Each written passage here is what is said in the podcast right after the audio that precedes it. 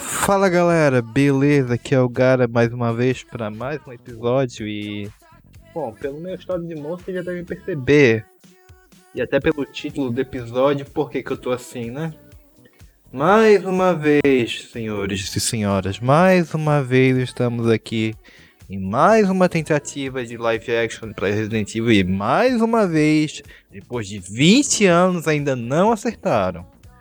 Até quando, porra? Até quando? Eu tô igual o Borguete. Até quando, porra? Ah, e assim, eu já até peço desculpa porque não vai ter tanto escrúpulo aqui. A gente não vai medir palavra para reclamar da série, para falar.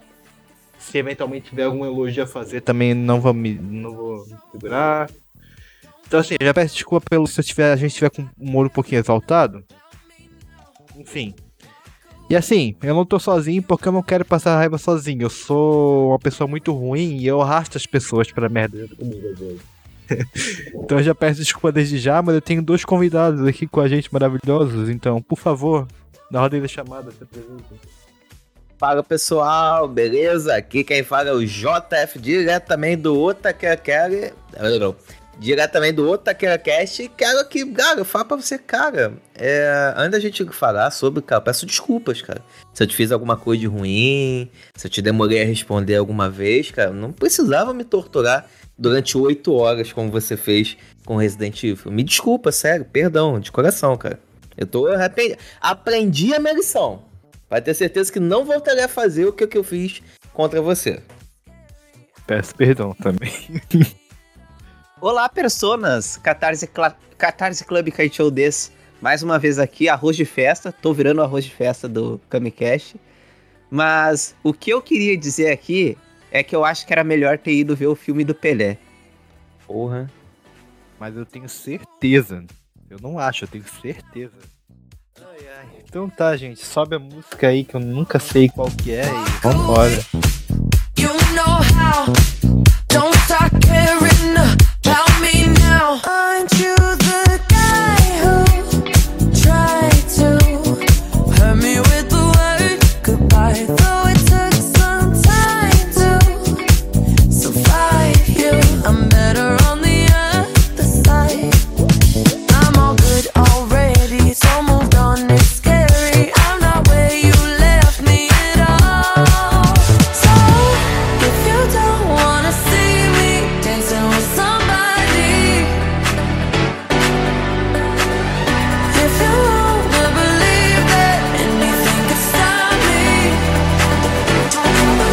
don't show up,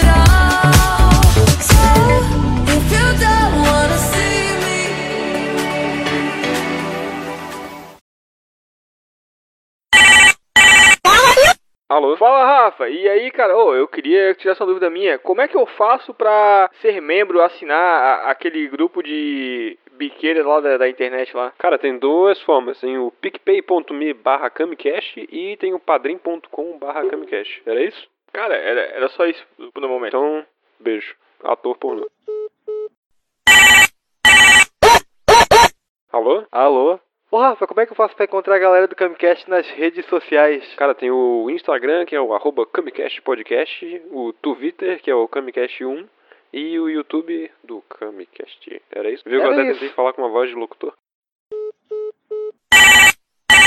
Alô? E aí, Rafa, beleza? Eu queria saber uma coisinha, cara. Como é que eu faço mandar recado? Muita dúvida nessa hora. Cara, tem o, o nosso e-mail, que é castcam.gmail.com e tem o nosso zap, que é o Patati Passa Zap, 48984660801. E para escrever uma carta? Não tem. Para quem está ouvindo, também tem o um post original no nosso site, no camicast.home.blog e o post no feed do episódio.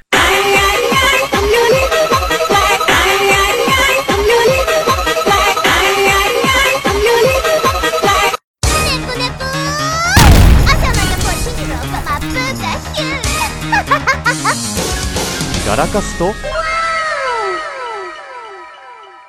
ータイムだ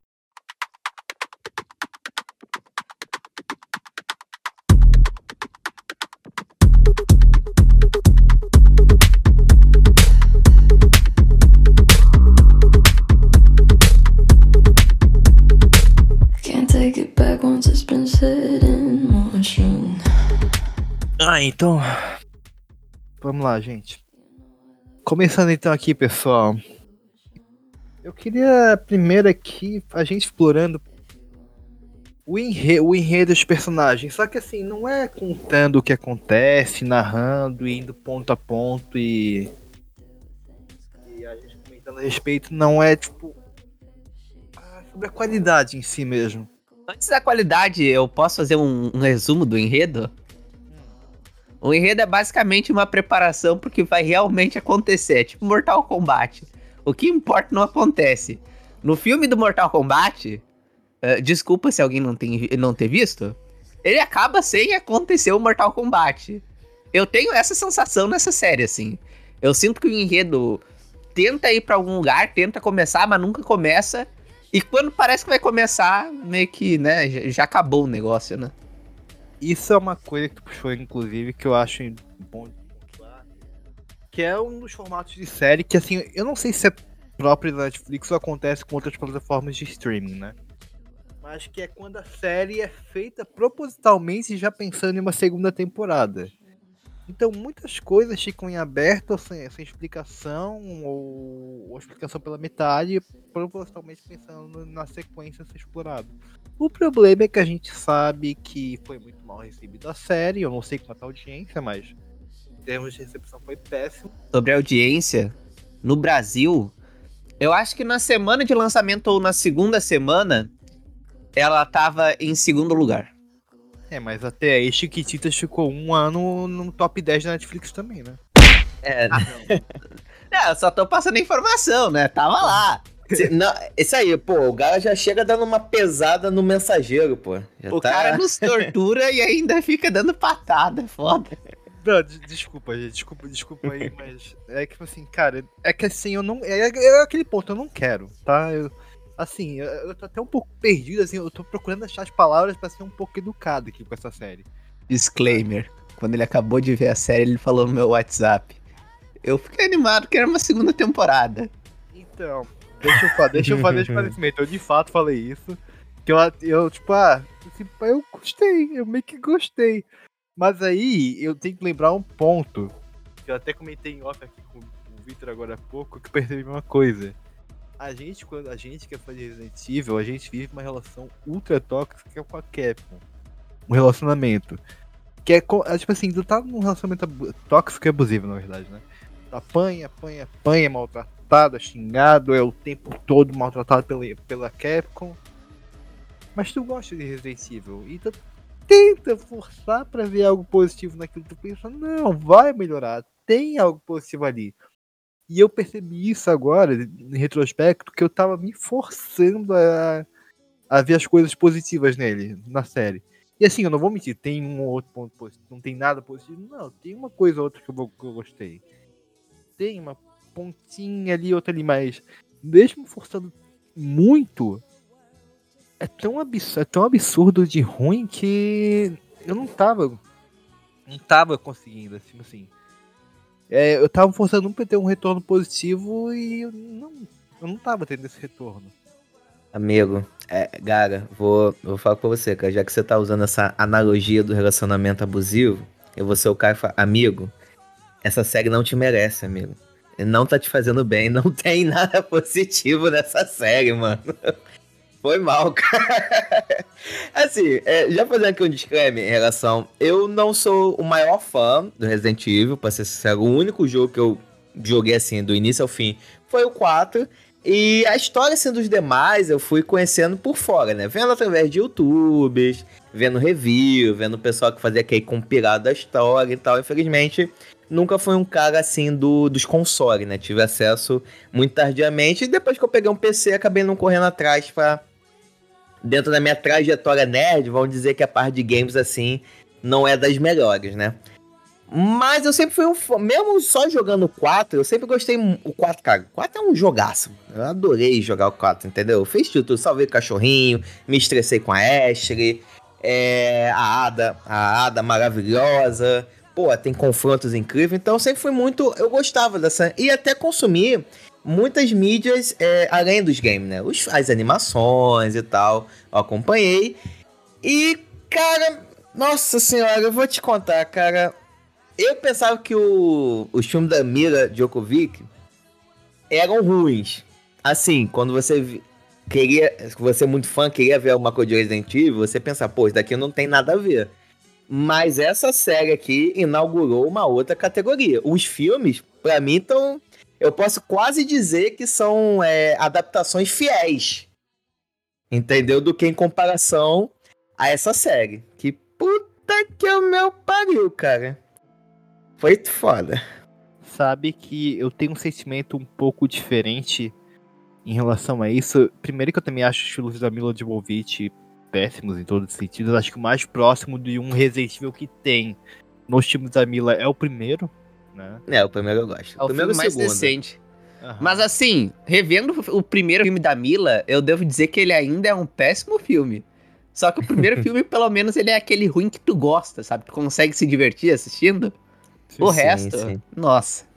E eu tenho memória, eu tenho um carinho muito grande pelo 2, mesmo sabendo que o 2 a partir daí começa a degringolar. Mas na minha mente, é muito bom o 2 ainda.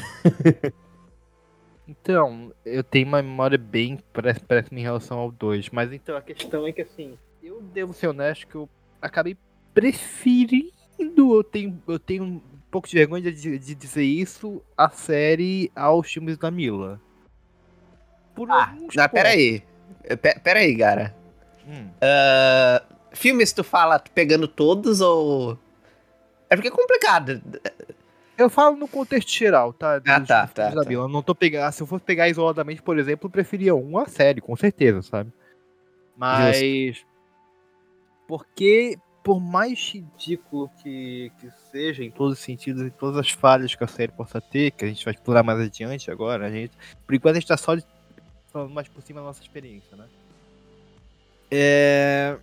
Eu gosto que eles tentam fazer alguma coisa dentro daquele universo, mas o problema é que quando eles tentam, é justamente quando eles mais se afastam. E nada cri- incrivelmente. Tanto que para mim os pontos mais altos, e dos poucos pontos altos, na verdade, são quando eles se ligam com os jogos da franquia. Então, quando eles exploram. Uma, tem uma cena que explora a, a mansão lá, com a Lisa Trevor. Ou quando eles mencionam alguns fatos da, dos jogos e tal. Eu gosto disso, cara. Nossa, essa pra mim é uma das piores partes. Não, eu tô. Calma aí, calma aí. O que eu tô falando é, que, por exemplo, aquela cena que eles mostram o Wesker e a outra soldada da Umbrella fazendo experimentos com a Lisa Trevor lá na, na série e tal, sabe? Uhum. Agora, o meu problema em si com a série não é eles tentarem fazer algo original dentro da história de, de Resident Evil, nem de longe. Tá? Eu acho até legal eles tentarem fazer algo novo, que fuja um pouco ao âmbito dos jogos. Não repetir o mesmo enredo, no caso, né? O problema é que quando eles tentam eles tentando fazer isso, eles fazem muito mal. E acaba que o- os poucos pontos altos que eu vejo acabam ficando quando eles remetem aos jogos originais. Então, começa a cena, entendeu? Aí é complicado. Eu acho que, tipo, eu, eu, eu, eu compreendo o que tu quer dizer. Eu, eu concordo. Mas ao mesmo tempo, de boas ideias, o inferno tá cheio, né? Então... Então- que achou? Nossa. Meio que não adianta muito a execução ser daquele jeito. Eu gosto da ideia de ser uma história que expanda o universo, que traga novos personagens. Eu acho maravilhosa, assim. Até. Eu acho que o senhor Wilson tava comentando sobre uma possível série da Netflix que se passasse antes do primeiro jogo, com sobreviventes indo na mansão e sendo capturados para serem usados como testes, né?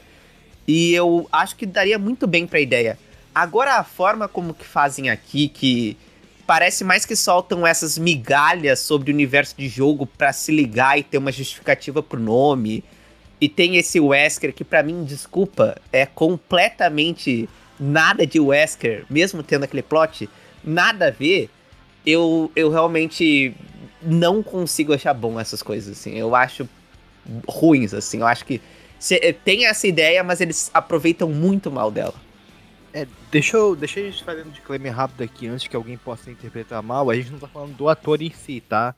Eu não, eu não dou a mínima pra alterarem a, o personagem em si, que ele é completamente diferente, né? Que é- ele é negro aqui, ele é branco, ele é branco, o Wesley original, eu não tô nem aí. Não me importa nem um pouco. O problema é a qualidade do personagem em si, a personalidade, o desenvolvimento dele ao longo da? Da mesma forma que no filme recente Resident Evil Welcome to Raccoon City, que teve um monte de fã imbecil xingando os atores porque eles eram de. Eles não eram brancos, né? Como os personagens do jogo são. O problema é o personagem em si. E, cara, ah, eu posso só rapidinho só fazer um, um contra-argumento, mas deixa eu me explicar direito mesmo. Ah, eu, eu concordo contigo, eu acho que o problema total dos personagens aqui, do Wesker, né, pra ser mais específico, ele é. ah, ele é o personagem como ele é feito, como ele é escrito, né?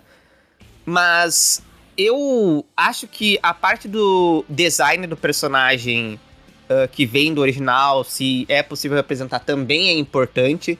Embora seja o menos importante assim. Se o personagem ser modificado visualmente, acho que uma série, um filme não vai perder. Embora eu acho muito legal quando eles respeitam como é no original. Só que.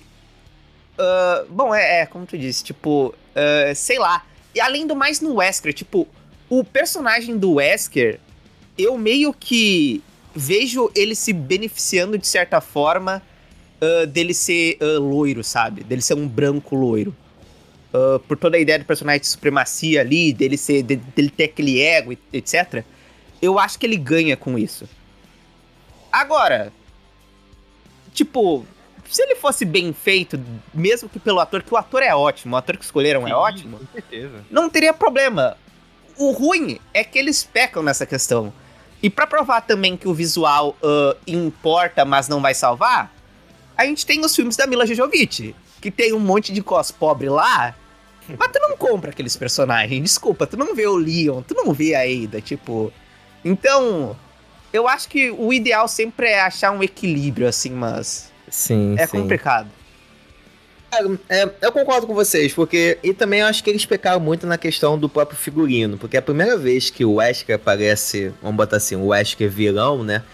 A primeira vez que eu bati o olho nele, eu vi, caraca, o que, que o Braid tá fazendo aí? Cara, é, é é inacreditável, é igualzinho, né, velho? Tipo, até o, até o topete, tá ligado? Tipo, porra, caprichava no topete, tá ligado? Porque pelo menos a roupa, eles não tiveram aquele ca- casacão de couro que ele tem e tal, o óculos escuro.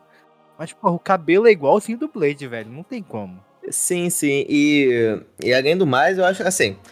Se a gente sem pegar história, eu acho que a única coisa boa aqui é de fato o ator que faz o Albert Wesker, que realmente ele manda muito bem. Infelizmente, nem todos os papéis que ele tá fazendo aqui são bons.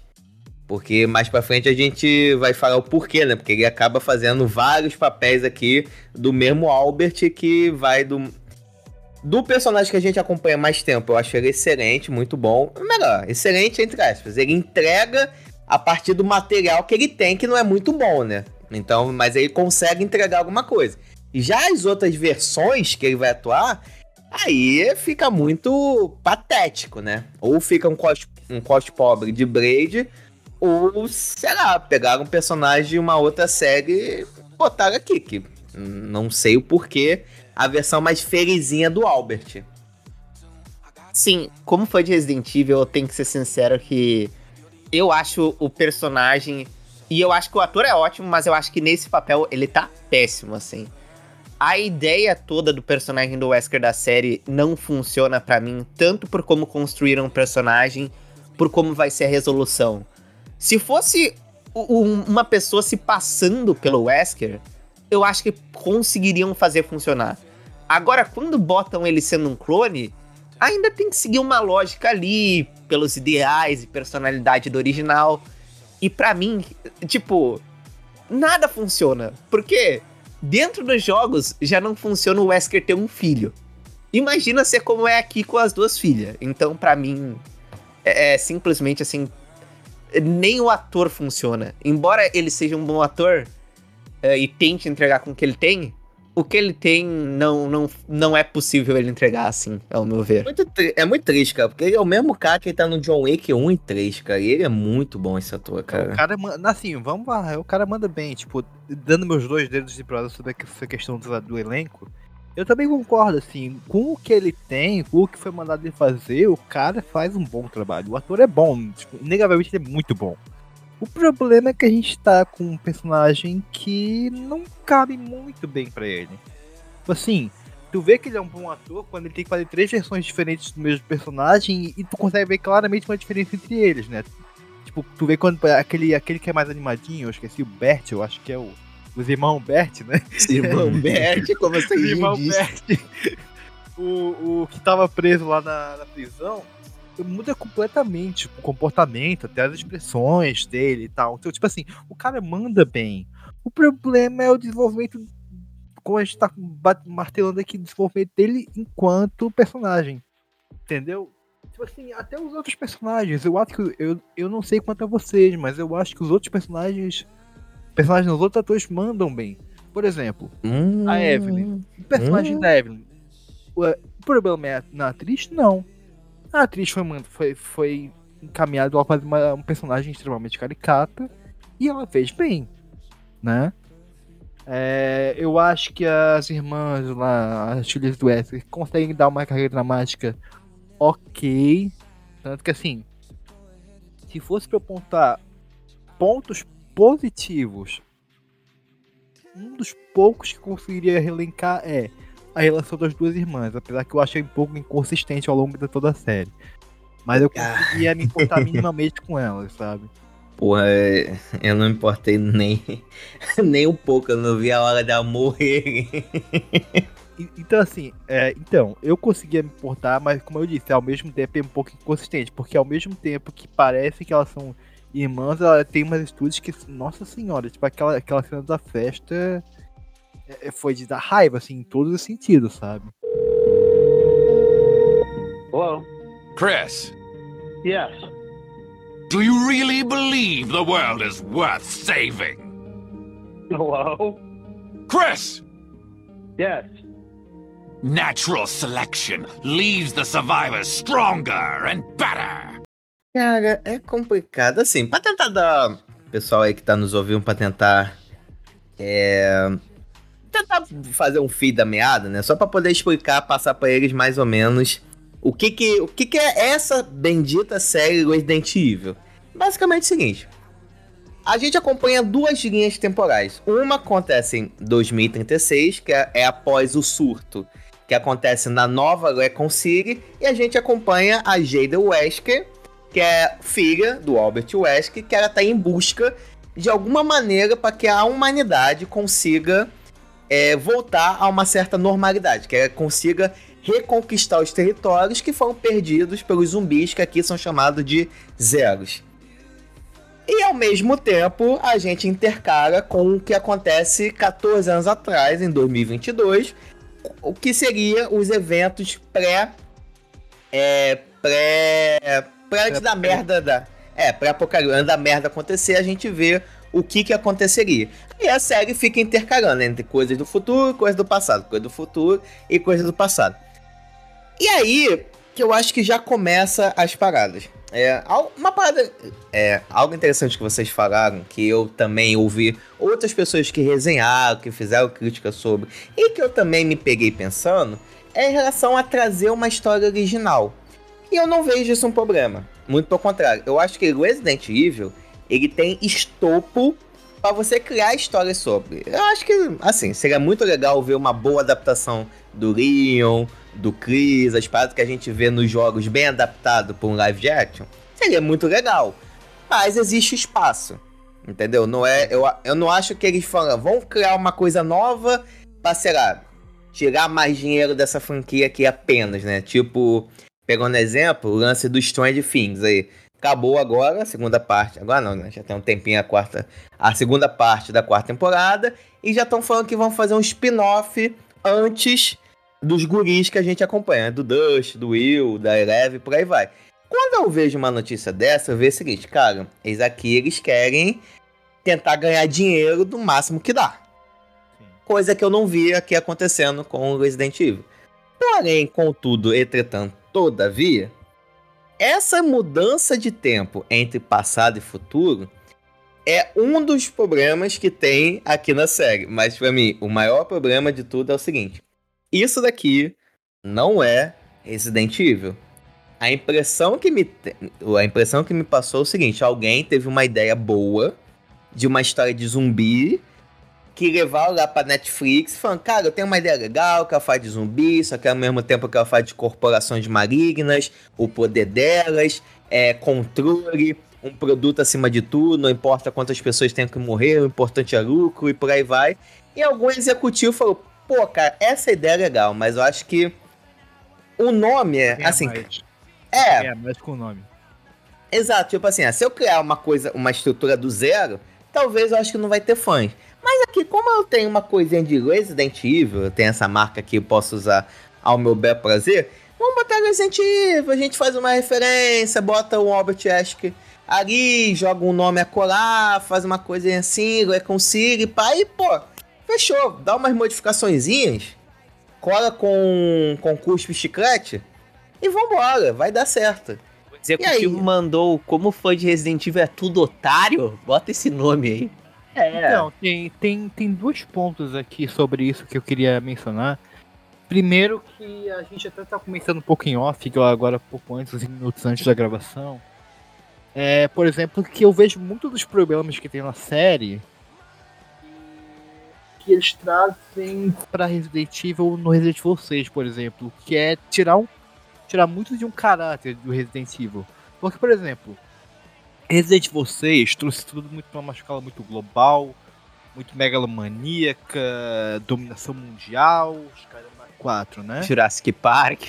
Jurassic Park, Transformer, porque tem um Transformer lá uma hora também, enfim. e aí, o que me parece que todas as adaptações live action de Resident Evil que nós tivemos até agora, tirando essa última agora de Welcome to Raccoon City, que, enfim, é, é, um, é diferente, né? Mas igualmente ruim. Eles trazem.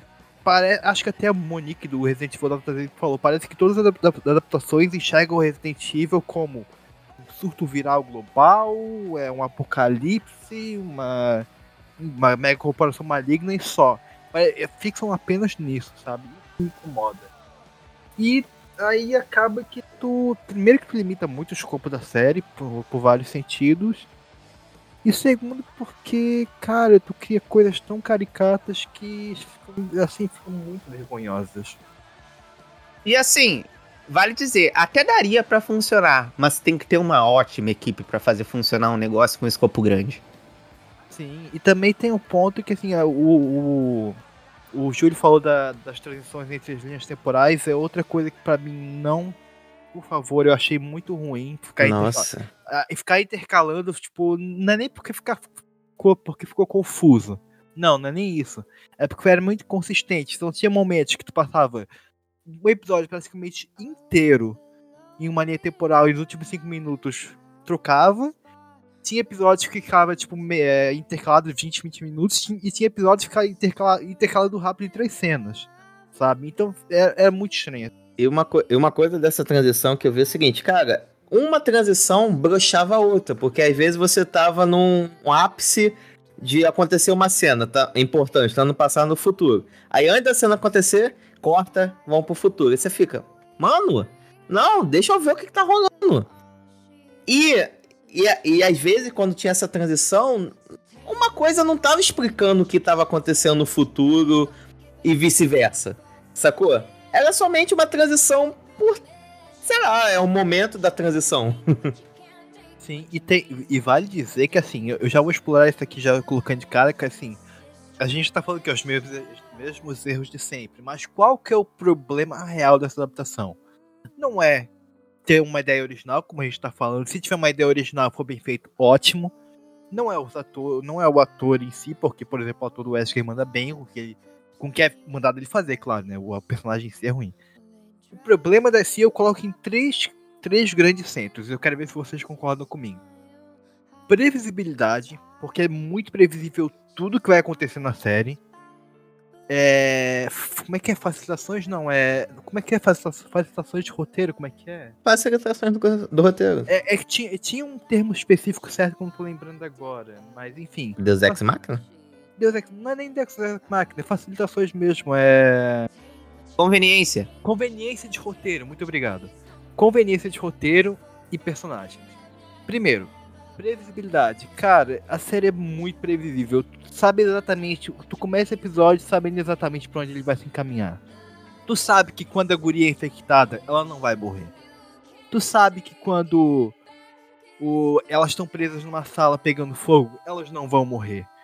Tem uma cena que assim, eu fiquei. Eu, eu- eu terminei o episódio e eu fiquei puto de verdade. Eu saí, levantei da minha cama e falei, nossa, Resident Evil, que surpreendente que essa personagem que vocês ficaram do começo do episódio, pra, tirando o capacete pra revelar quem é, que surpreendente que vocês demoraram 40 minutos para no final do episódio me revelar que é a irmã dela no futuro.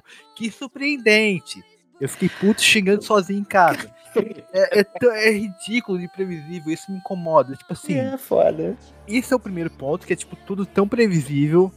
Segundo, conveniências de roteiro inacreditáveis que me deixam, ai, doendo na cabeça. Aquele personagem que é o namoradinho da Jade lá, que ele é, um, ele é hacker, porque sim, porque ele aprendeu a invadir sistemas do, da onde ele tirou, porque a Umbrella controla tudo, não sei nem como ele tem acesso a esse tipo de conteúdo. Convenientemente ele é filho da Evelyn, que é, uma, que é a, boa, a vilã da história. Convenientemente elas conseguem descobrir tudo que tem dentro da casa. Convenientemente, quando elas vão morrer, quando elas vão morrer, o Wesker vem salva. Convenientemente, quando elas vão morrer pra, pra- do, do cachorro, o Wesker vem salva de novo. Convenientemente, o sistema de segurança varia do bom pro péssimo também. Não, convenientemente não tem nenhum segurança, é tudo automatizado, mas eles conseguem abrir a segurança da Umbrella, que é um cocô, com um áudio do Wesker. Convenientemente o Wesker não percebe quando elas quando eles pegam o, o cartão de segurança dele. Convenientemente, eles realizam chamadas pelo pente. Não só pelo Paint, mas em outro momento pelo bloco de notas. Bloco de Exatamente. notas. Assim, gente, eu desculpa, eu tô exaltado, mas é porque eu não consigo. E assim, vamos falar agora, eu- só passando, eu terminando meus dois dedos pra, sobre esse ponto aqui, tem um terceiro, um terceiro ponto que eu levantei, e aí eu já vou passar a bola pra vocês. Que é os personagens. Ironicamente, os personagens que eu mais gostei foram as duas irmãs, mas elas são igualmente muito mal desenvolvidas. Eu acho que dentro de toda a série elas são as que são melhor desenvolvidas, mas ainda são muito ruins, tá? Aí vamos passar pelos outros. Evelyn, cara, é vilã caricato do nível vou dominar o mundo. o, o Júlio, o Júlio e o Vitor devem estar ligados que tipo assim, é, tem o Joy, né, que é o produto que eles estão desenvolvendo. Ah, imagina, vamos curar a ansiedade, vamos curar a depressão, não sei o que. Aí no final já virou pra uma parada, vamos controlar as mentes das pessoas. Vamos dominar o mundo. É, não, é literalmente ela fala isso. Vamos controlar as pessoas. Tipo, cara, velho, isso aqui é um filme dos anos 80, por acaso, caralho? Não dá, velho, não dá. Aquele, aquele brother que, de Tijuana que viu o, o surto viral. Mano, Como ele conseguiu sair de Tijuana, a África do Sul, entrar na cidade, só porque ele tava com uma roupinha de donut? Não, o pior de tudo, o pior de tudo é outra conveniência que eles viram pela câmera de segurança quem era. Eles É. sabiam quem era o cara. E o que eles fizeram? Nada. Antes, antes de eles irem levar as gurias pra, pro centro da Umbrella pra, sal, pra dar o sangue dela pro Wes, que ele tava morrendo lá, eles passam em casa pra elas pegar as roupas delas. Por quê? É assim. Porque sim. Precisa inventar uma maneira para elas fugirem. Então, aí é que tá. Isso é o problema da série. É um monte de porque sim, porque o roteirista quis e porque foda-se. Que tu, cara, tu. Tu só aceita, sabe? Realmente. É como eu falei aquilo daquela da relação tóxica que tu tá com a tua Capcom. Tu, e tu vai, tipo, vai. Tu tem que forçar muito pra for- ver algo positivo. Muito. E assim, eu acho que tu até pode acrescentar o quarto, um quarto item aí, que é a série, tipo, encher, tem enche- muita encheção de linguiça. Sim. Tem coisas que poderiam se resolver em poucos minutos, aí estende pra ter um episódio longo. Outro problema aí. É, o, o próprio, o próprio episódio que eu falei que tem a revelação da. que a irmã do. irmã dela, que foi infectada trabalhando pra Umbrella, porque sim também, porque não, não me revelam porque isso acontece na série. Eu acho que eles queriam pra segunda temporada e não vai ter. Eles. A primeiros cinco minutos ela é a, a Jade é capturada. E aí, tipo, tem uma cena mega dramática, porque sim, dela. Ela tirando o capacete e aí, tipo, corta. Aí vai pro momento passado. Aí passa 40 minutos no passado pra no final revelar que era a irmã dela. Tu Ficou, sério? Tipo, sério que tu, pensar, tu não pensou que as pessoas não esperavam que era ela? Tipo, Eu. eu ainda acho, eu acrescentaria um quinto. Se a gente for falando aqui, vai ser infinito. vai. Mas, vai. uma, mas um- uma quinta coisa que me incomodou bastante é a inconsistência na fotografia e na montagem da série. Assim, o diretor, diretora, ele, sei lá, ele resolveu filmar de tudo quanto é canto. Tem plano que resolve fazer upside, upside down, entendeu? A câmerazinha virando pra mostrar Aham. de cabeça pra baixo. Sem motivo nenhum, e coloca isso. Aí tem câmera tremida na corrida. Aí tem foco exagerado na cara de alguns personagens sem motivo nenhum. É. Sei lá, o cara tentou atacar pra tu quanto é canto. Fala, cara, provavelmente não sei quando vai ser meu próximo trabalho. Então eu tenho que mostrar aqui que eu sei fazer muita coisa. Aham. Tem que fazer meu portfólio aqui. Acho que inclusive dá pra encapsular já vários erros. Agora que o Júlio falou isso, eu pensei. ah, dentro do. A série tem muita falta de propósito nas decisões que tomam, assim. Tem várias decisões que. Só, como o Gara disse, né? Tá lá porque sim. E não tem um propósito. Ah, a forma de contar a história que é presente e passado não tem um propósito de fato, assim. Poderia ser de outra maneira que ficasse melhor.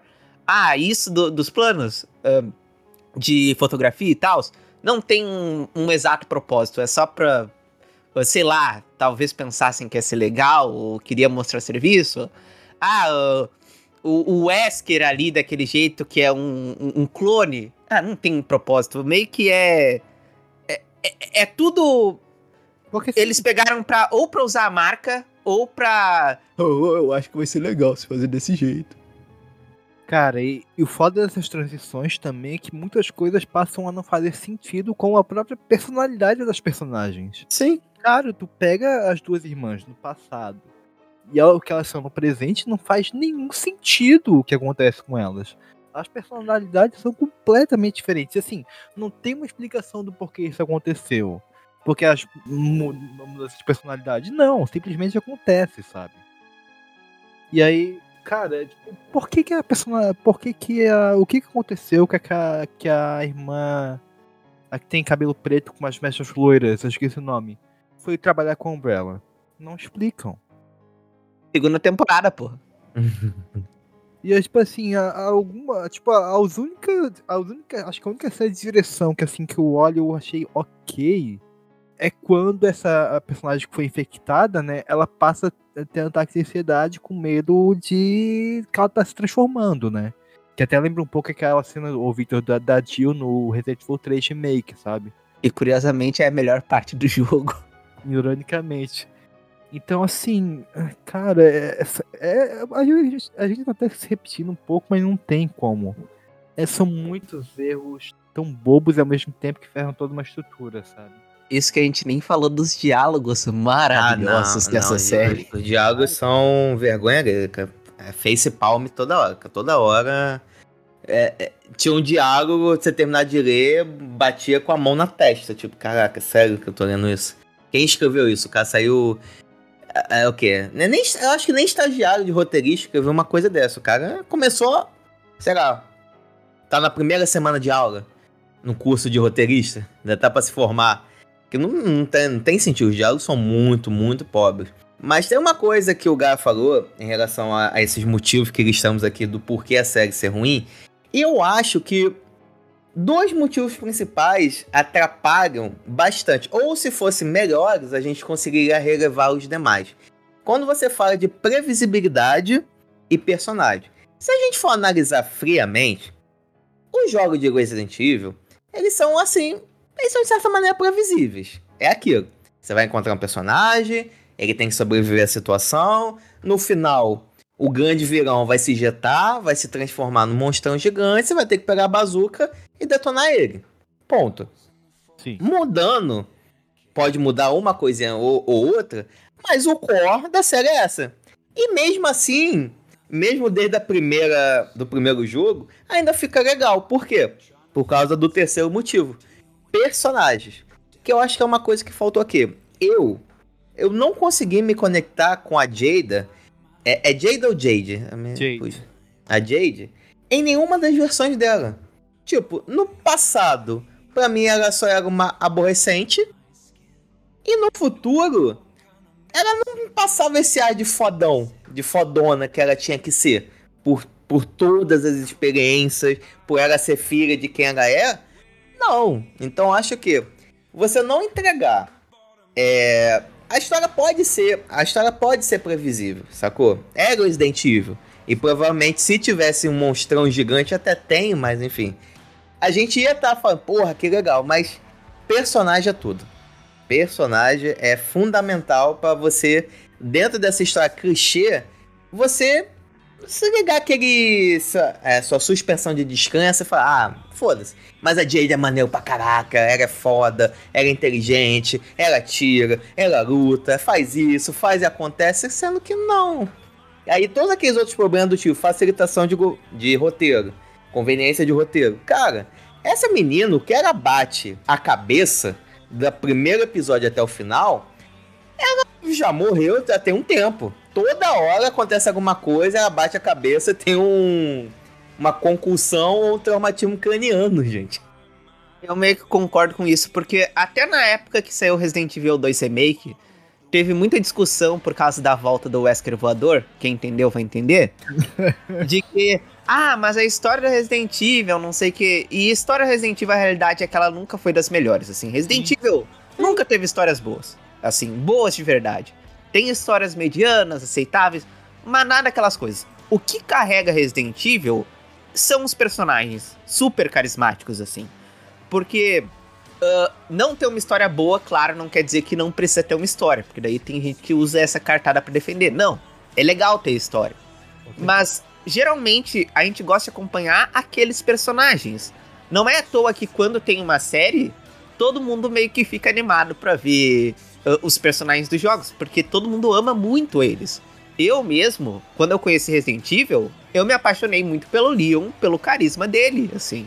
Mas ah, o, o caso é que. Eu acho que é isso, tipo, uma série de Resident Evil, a gente até vai chegar lá, né, aqui hoje, mas ela não precisa ser uma série incrível na história. Resident Evil sempre foi jogo de filme B de terror. Sim. Pode ser simples, mas a execução e os personagens importam muito. Pode ser previsível, como o Júlio disse. Porque, por exemplo, eu até revi recentemente Full Metal Alchemist Brotherhood, né? Tem coisa lá que é previsível. Mas a execução é tão boa, os personagens são tão bons, a trilha sonora é tão boa, que, cara, tu às vezes até acaba chorando mesmo esperando aquilo já, sabe? Uhum. Então, faltou muito disso nessa série. Falta muito disso de Resident Evil live action no geral, pra falar a verdade.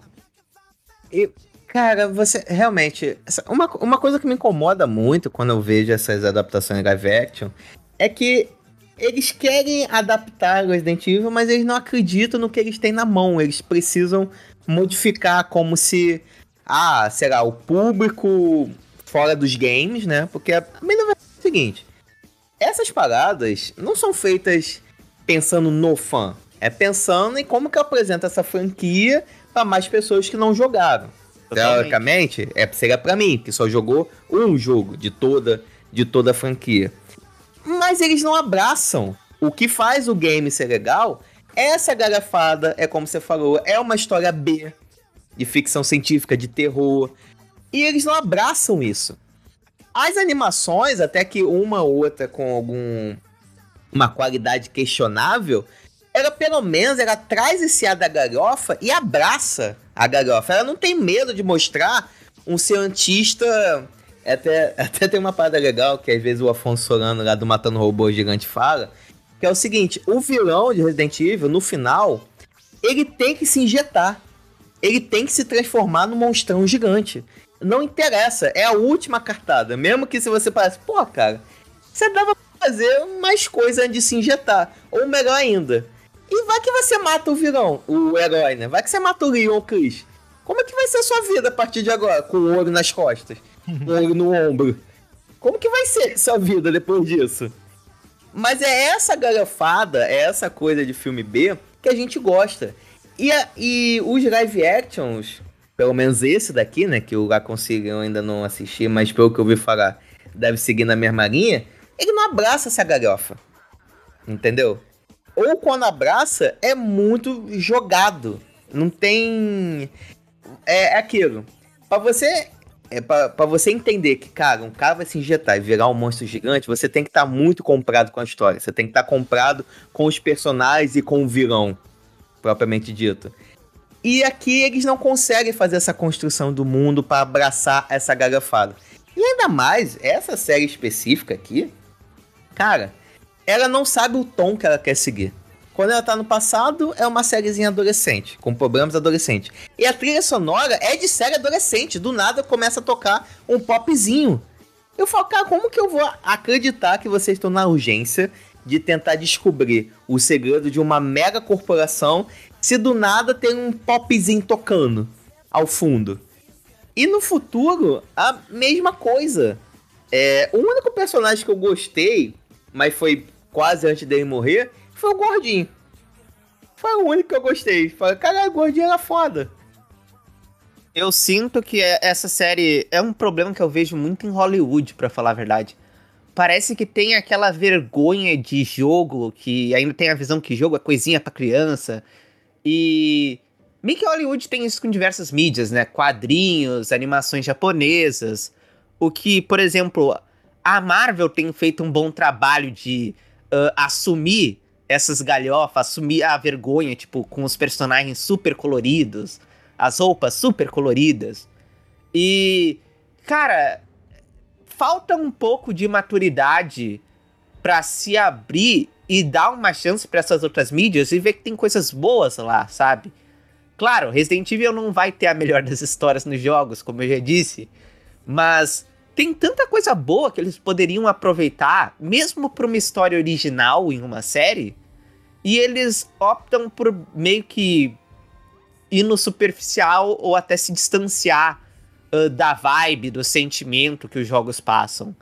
E pra mim isso sempre vai ser um grande erro, porque por mais que tu consiga até ah, ah, fazer um público mais distante gostar, como é o caso dos filmes da Mila Jovovich, tu sempre vai estar afastando o público que gosta tanto e provavelmente que vai ser aquele que vai divulgar a série, que são os fãs originais. Porque querendo ou não, mesmo sendo pro público geral, tu tem que buscar uma, um equilíbrio para as pessoas, tanto os fãs quanto não fãs, aproveitarem daquilo, né? Até porque é uma adaptação no fim das contas.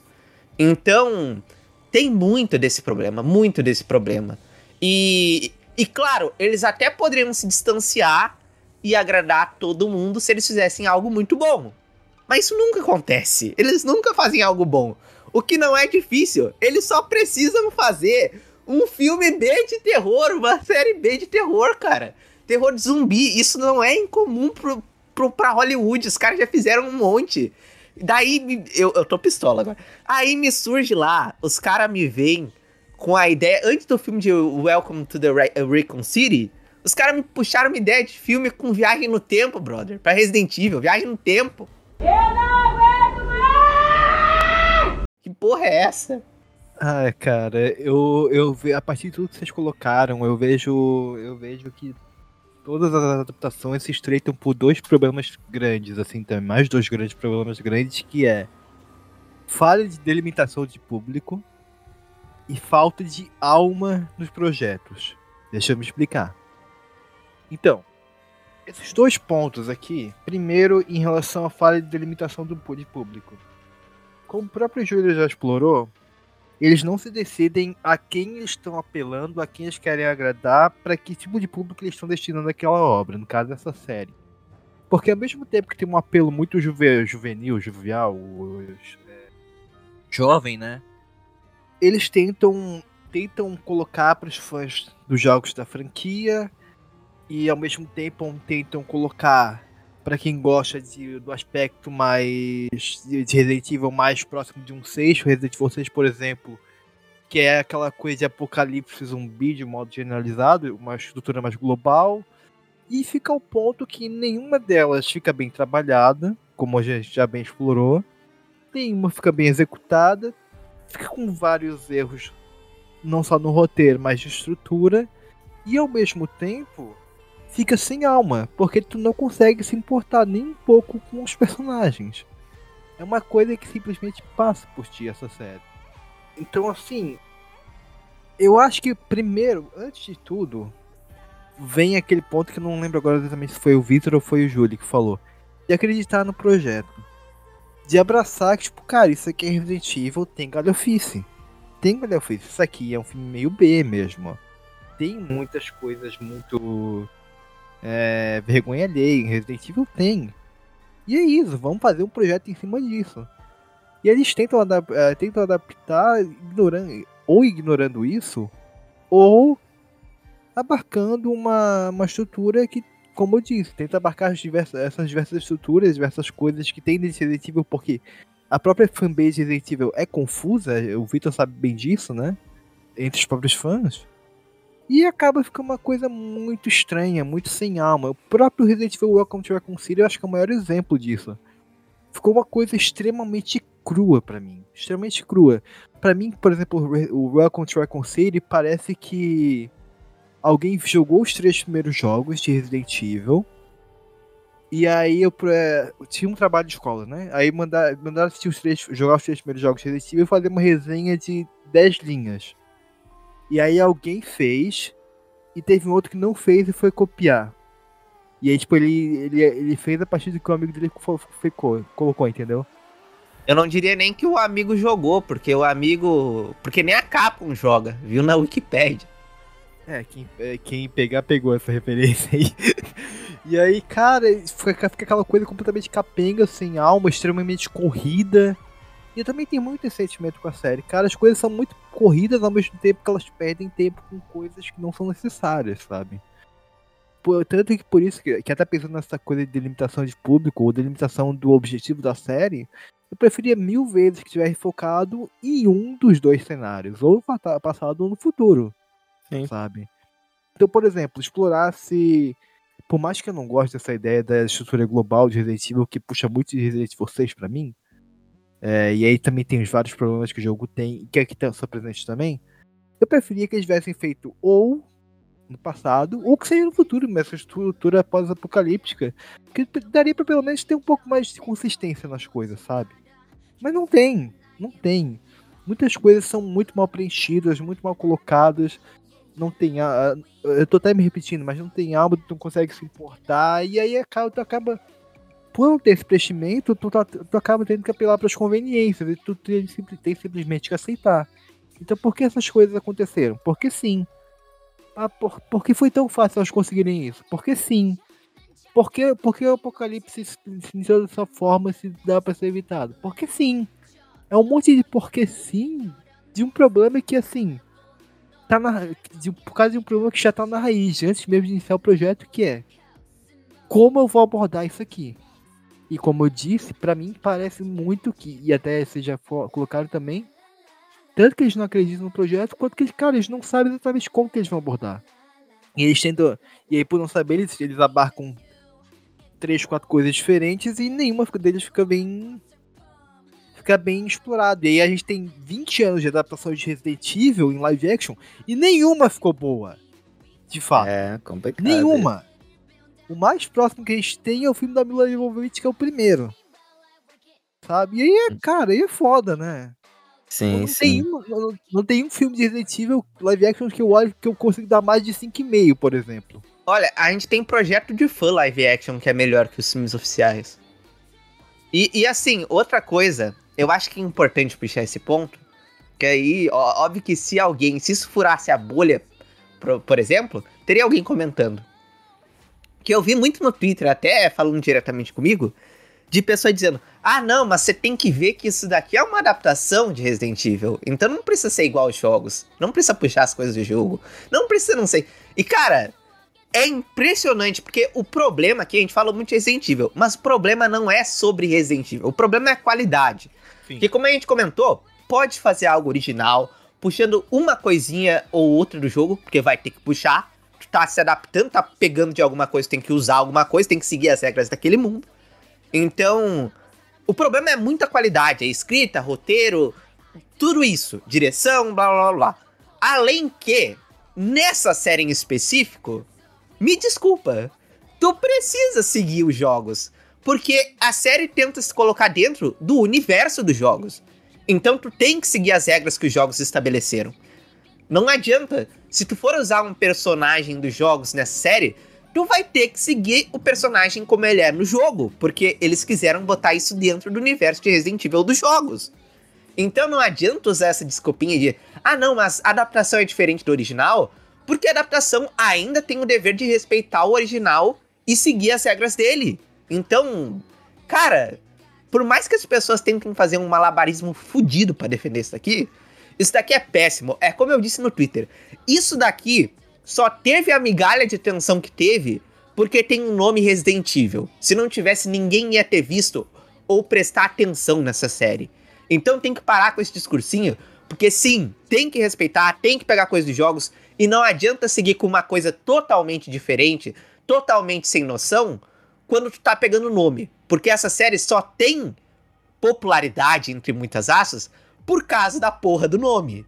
Caralho. Cadê meu pau? Cadê meu pau? E assim, é irônico pensar que o Welcome to Raccoon City conseguiu respeitar mais os jogos do que essa série, né? É inacreditável pensar isso. E, e, e eu concordo isso que tu tem que seguir pelo menos uma base. Porque, por exemplo, tu tá utilizando um personagem que ele tava, que em teoria ele tava morto nos jogos. Spoilers, Resident Evil 5, foda-se. Então se tu traz ele de volta aqui dizendo que ele é o mesmo personagem, tu vai ter que utilizar a referência dos jogos pra explicar o porquê disso, entendeu?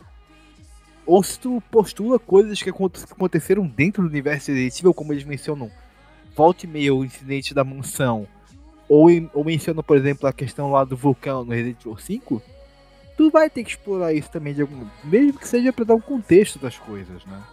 Mas não, não tem. Só, é, e, é- e aí vem aquele ponto só usar o nome não vai funcionar, desculpa. Não vai. Não vai ajudar. E, e por não fazerem essa construção de mundo, as referências acabam se tornando muito vazias. Porque assim, vamos lá, vamos considerar que esse, essa série seja uma porta de entrada. Pô, cara, primeira vez a pessoa vai estar tendo contato com a marca Resident Evil. Quando você começa a soltar nomes como William Birker, você mostra aquela mulher, não sei o que, Trevor, e tem todo aquele design com. Sei lá, ela tá usando uma, uma máscara feita por rosto, por rostos humanos. Tem um olho que do nada sai das costas dela. Tem um cara que aparece com motosserra. Beleza. Pra gente que conhece alguma coisa ou é extremamente fã, a gente vai pegar as referências. Mas como é- quando a gente tenta construir isso dentro do mundo, eu acho que se torna muito vazio, porque isso não tá conversando com o universo, com aquilo que você tá vendo, não é uma extensão daquilo. É simplesmente, ao meu ver, uma referência vazia. Porque uma referência que eu gostei de ter visto, que não precisou fazer um grande alarde, é uma das pistolas que o aquele gordinho usa. Que é a mesma pistola que uma que você compra ao longo do Resident Evil 4, que é aquela mais antiga. Não precisa fazer uns. É, não precisa fazer um escassel do tipo, nossa, essa pistola aqui, a munição dela é excelente pra matar zumbi, nem nada. Não, não precisa fazer isso. Tá lá. É um elemento pra quem é fã, viu, pô, gostei. Eles respeitaram, pegaram um elemento desse. Mas aí quando você tenta trazer essa parte aí, que precisa ter um conhecimento mais avançado, para um público que não tem esse conhe- conhecimento e que não é minimamente explicado, porque, cara, vamos lá, aqui você tem o principal vilão, que é princípio. O principal vilão que eu digo, icônico, nome, o Wesker. Já é um puta nome da série. E ao mesmo tempo você vai pegar o William Birker, que é um outro vilão que tá no 2 e não vai tentar conectar ou construir dizer quem é esse cara. Por quê? Outro exemplo. Aranha Gigante. leakers. Do tipo, cara, não existe um mínimo de construção pra entender em que momento a Umbrella começou a fazer é, experimento com esses caras. Beleza, pra quem conhece dos jogos, sabe que tem aranha gigante, sabe que tem os leakers, sabe que tem tudo. Mas pelo menos nos jogos existe um mínimo de um papelzinho que você lê e fala. Em, 19, em 2000 alguma coisa, tentamos fazer um experimento com animais, mas que abandonamos eles. Mas algumas espécies ainda estavam vivas. Ah, beleza, justificou o motivo de essas criaturas tarem, serem gigantes. E aqui você tem uma pessoa que deveria conhecer a Umbrella melhor que ninguém, que é a própria Jade, que parece que também fica surpresa, que não sabe como combater essas criaturas. Parece que é a primeira vez que tá vendo aquilo. Então a Jade, que deveria ser a nossa guia nesse universo, ela é uma péssima guia. Ela tá tão surpresa quanto a gente. Sendo que ela não deveria estar surpresa com aquilo. Porque, cara, ela é filha do cara que ajudou a construir essa porra toda. E teve 14 anos pra aprender daquele universo. E parece que ela não sabe daquele universo, não conhece, ela tá tão surpresa quanto a gente. E como a nossa guia por esse mundo não é das melhores, comete muitos erros, você fica, pô, cara, como que eu vou me envolver com essa pessoa, né? Como que eu vou me importar com esses nomes que estão sendo ditos? Como que eu vou me importar com qualquer coisa? Se eu não tô me importando com a minha guia principal. É muito complicado. Sem contar que a série é covarde. Porque ela faz a puta construção durante oito episódios pra gente descobrir o que, que aconteceu em 2022 na nova Raccoon City e não mostra, só termina com o bracinho aparecendo. E assim, eu, eu vou explorar um, um ponto em seguinte já, mas deixa eu só complementar sobre essa cena que não faz sentido. Porque assim, o que o, o, que, o braço que sobe, sobe ali é do, do Tyrant. Não teria como um Tyrant iniciar um apocalipse zumbi, porque ele não iria infectar, ele iria destruir a cidade, iria matar todos os cidadãos, não ia sobreviver ninguém. Entendeu? Então, com- começa por aí. Mas tem um outro ponto que você tava falando que, tipo, a Jade é pra ser nossa guia desse universo e acaba não sendo uma boa guia, porque se a pessoa não tem o mínimo de base de Resident Evil, ela vai ficar completamente perdida, né? E, cara, mesmo pra gente que conhece o jogo, algumas coisas ficam tão perdidas que estranho. Por exemplo, no primeiro episódio aparece uma pessoa chamada Barry. E é, a Jade vai atrás, que ele tem conhecimento, tem uns diários sobre zumbis e tal. Ele já parece zumbificado. Aí fica, ele é o Barry dos jogos ou ele é um Barry qualquer que a Jade tá en- encontrando? Não dá pra saber porque o filme, a série não tem nem, não tem nem, a, nem desejo de explicar isso. Ela simplesmente solta esse nome, sabe? E ao mesmo tempo, como a, como a roda de substância que a gente tem na série, e que tu tem sim que se apegar a algumas coisas centrais da série pra poder utilizar. Porque, por exemplo, a vilã, a Evelyn. A Evelyn, ela é filha do James Marcos. Pra quem tá ligado nos jogos, já deve estar deve tá ligado que o James Marcos é um dos fundadores da Umbrella, né? Agora, se uma pessoa não tem conhecimento nenhum de Resident Evil, vai ser só o nome que vai passar pra ela. James Marcos, assim como William Birkin, assim como vários outros nomes que tu, como o próprio Barry, que vai, vão ser nomes que você, quando você for, vai passar por ela e tipo, não vai fazer diferença nenhuma no fim do dia. E também não vai agregar série. Então há um monte de coisa que, que não agregam, que são soltas e que faz com que a série não tenha substância nenhuma, de modo geral. Então assim, cara, o problema, o problema dessa série é é multifatorial, assim, é. É desde a raiz tem um problema na série. E assim, me desculpa quem tenha gostado. Eu gostei de uma coisinha ou outra, mas deixa muita ponta solta que assim. Algumas são propositais pra explorar na próxima temporada, se caso tenha, eu espero que não. Mas outras são só falhas mesmo. São falhas de construção de roteiro.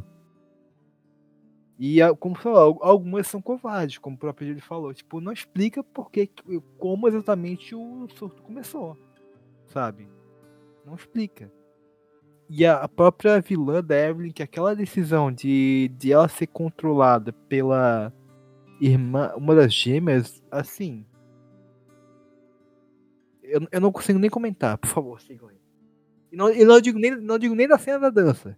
A cena da dança é o que menos me incomoda. O que me incomoda é esse twist envolvendo ela, que ela tá sendo controlada pela irmã, que até agora eu tô tentando matutar na minha cabeça por que, que ela tá com Umbrella. E eu não sei. Eu não consigo nem imaginar um motivo minimamente plausível pra isso. Mais uma vez, é, é a série sendo covarde. A série não, não quis entregar, só construiu, construiu. É, sei lá, se em algum momento eles perceberam, falaram, caraca, eu acho que eu entreguei muito rápido que a irmã dela não vai virar um zumbi, mas na verdade tá na Umbrella. E foi, caraca, eu tenho que, sei lá, tentar dar um plot twist aqui. Porque, sacou? É aquilo. A série, em primeiro momento, constrói que a irmã da Jada vai virar. Vai ser o paciente zero, né? É a que vai startar o outbreak de tu, vai transformar tudo em um zumbi. A gente percebe que não, não vai. Em outro momento, a gente começa a perceber, pô, será que ela vai cair no papinho da Evelyn pra passar pro outro lado? Também não vai. Aí tem um momento que ela morde o namoradinho da Jade. O namoradinho da Jade fica boladinho fala: Ai, mamãe, ela me mordeu, mamãe. Fala, meu irmão, você esqueceu que a tua mãe drogava a tua outra mãe pra controlar ela e você entrou nessa? E só porque tomou uma mordidinha do nada, ai mamãe, passa mentiolate pra mim, mas não pega quem que arde não, tá? Do tipo, caraca, mano, os personagens não são críveis. As paradas que acontecem, sério. Não sei, não são críveis. E, e mais uma vez, o passado não conversa. É, é o passado não conversando com o futuro. Porque, cara, por que, que você vai me revelar que no futuro a irmã é, sei lá, virou presidente da Umbrella, tá controlando, tá puxando as cordinhas daquilo tudo, sendo que você não vai me dar um motivo. Sério que o motivo principal é um namoradinho entre elas? Tudo, sério, toda a construção de relacionamento entre as irmãs vai ser um cara que chegou ontem, que vai ser o grande pivô da separação entre elas? Tipo, é, é muito fraco, é muito fraco essa construção. O que, o que me incomoda, assim, eu já, explorou todos aqui, os pontos, eh, os pontos aqui, mas eu, eu vou reforçar. O ponto que mais me incomoda nessa série são as conveniências de roteiro. Que assim, não é uma conveniênciazinha, por exemplo, igual do Exterminador do Futuro 2, que é, só pode ter, tipo, que o robô ele tá. Quando ele é transportado, ele transporta pelado e ele coloca, coloca um pele para revestir o robô, né? É, que no caso de robô de metal não faria sentido. É uma coisa que consegue passar, não. É uma coisa que destrói toda uma estrutura de roteiro. Uma coisa que. Que é o ponto que o que startou toda a sessão do futuro do, da série é a Jade ter esparrado num pedaço de metal e sangrado. Se não fosse isso, a sessão do futuro não teria acontecido. Simples assim.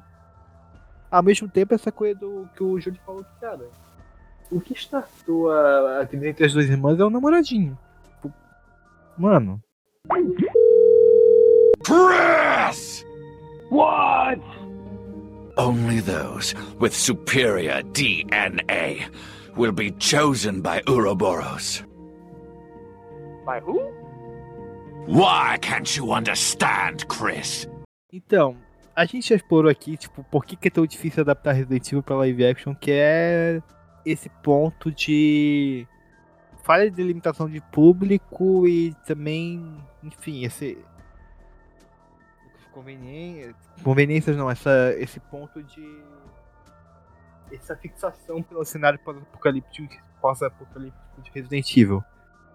Mas vocês veem. Quais outros problemas que vocês veem que são empecilhos, geralmente, quando você vai adaptar pra Resident Evil além desses? Tipo. Então, eu só queria dizer uma coisa primeiro. Assim, eu acho que, como tu disse, esses são problemas que tornam difícil adaptar Resident Evil para as equipes que pegaram Resident Evil. Porque eu acho super simples adaptar Resident Evil para live action. Como eu falei aqui, filme B de terror, de zumbi, com um personagem carismático. Não é difícil, cara. Como eu disse, Hollywood já fez muito disso. Mas. Eu não sei, os caras não querem tentar. Não, não querem tentar. Tão de birra, não é possível, porque é um jogo, não sei. Cara, é a coisa mais simples do mundo. Resident Evil é uma das séries mais simples pra se adaptar pra live action. E os caras não conseguem acertar.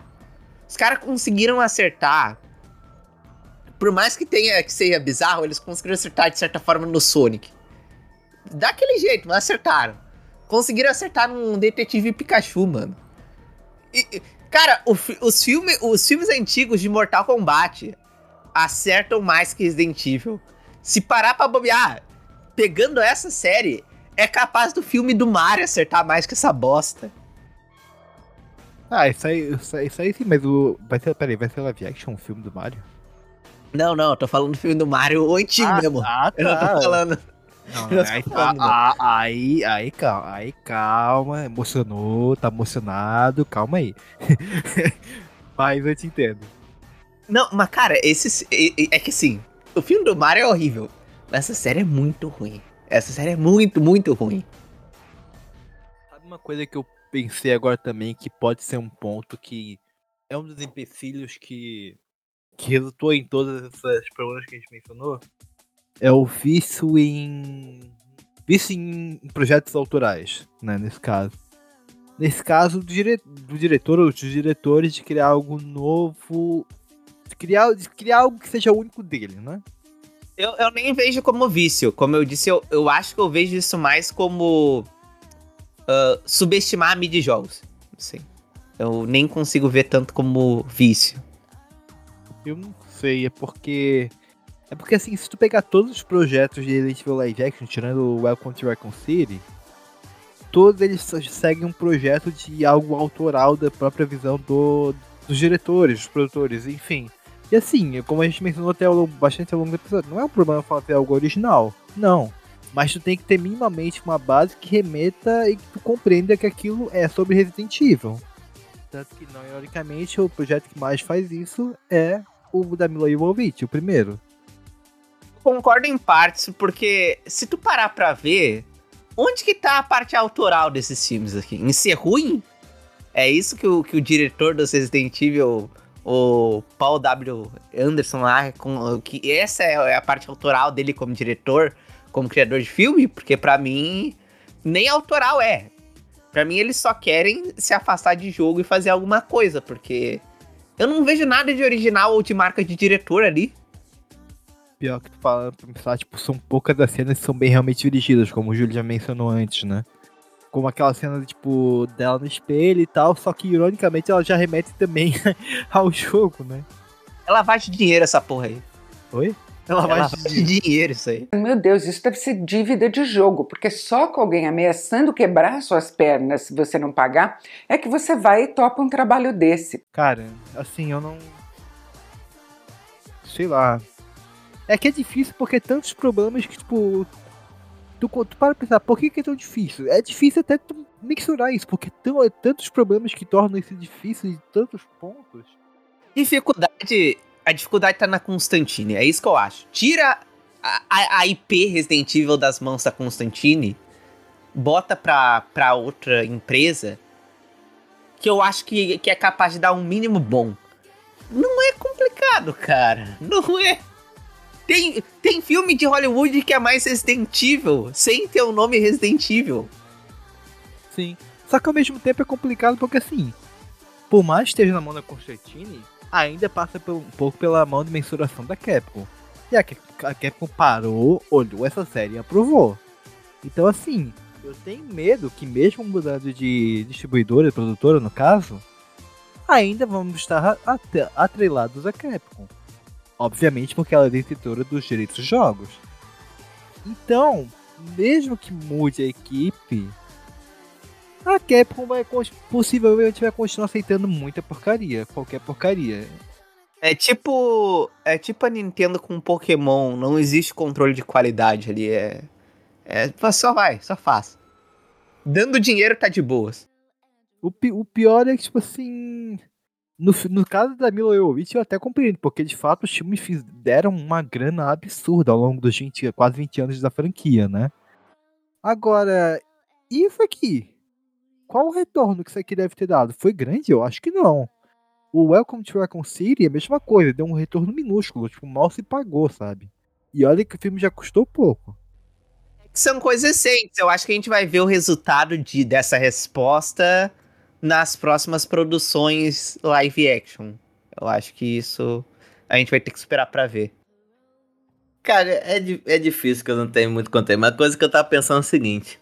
Logo após que sai a notícia que a Netflix acaba de perder mais de 1 milhão e 200 mil assinantes, logo em seguida vem isso. Então tem alguém que precisa ser demitido na Netflix. Fala, cara, o pessoal de retenção de cliente tá fazendo um trabalho muito errado.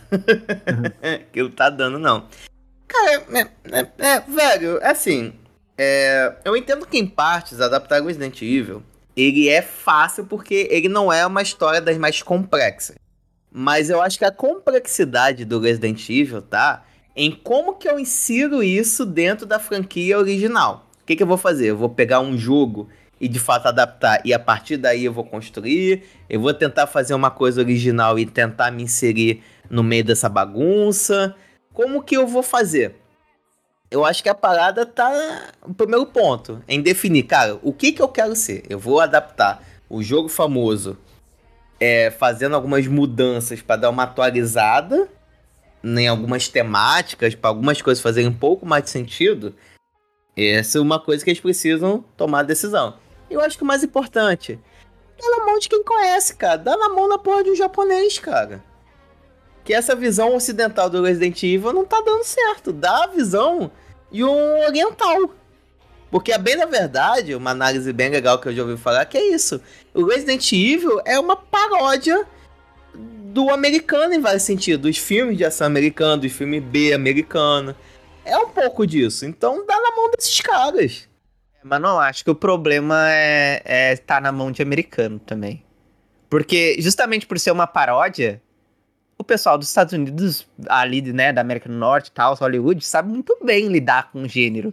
Meio que eles têm várias coisas muito boas de zumbi. O problema é que, sei lá, eles não querem fazer, não, não entendo também.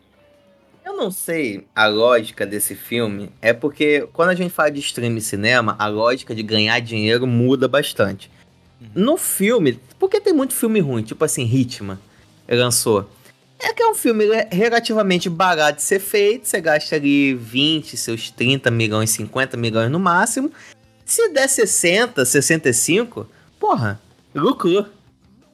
Tá ótimo. Aí eu não sei se os filmes da, da franquia, né, da Mila, também seguiam um pouco dessa lógica do tipo, ah, eu gasto aqui meus 100 milhões, 120 milhões, mas é o meu, se o meu Transform vai me render meus 300, 400 milhões, então vou fazer merda mesmo. E foda-se, sacou?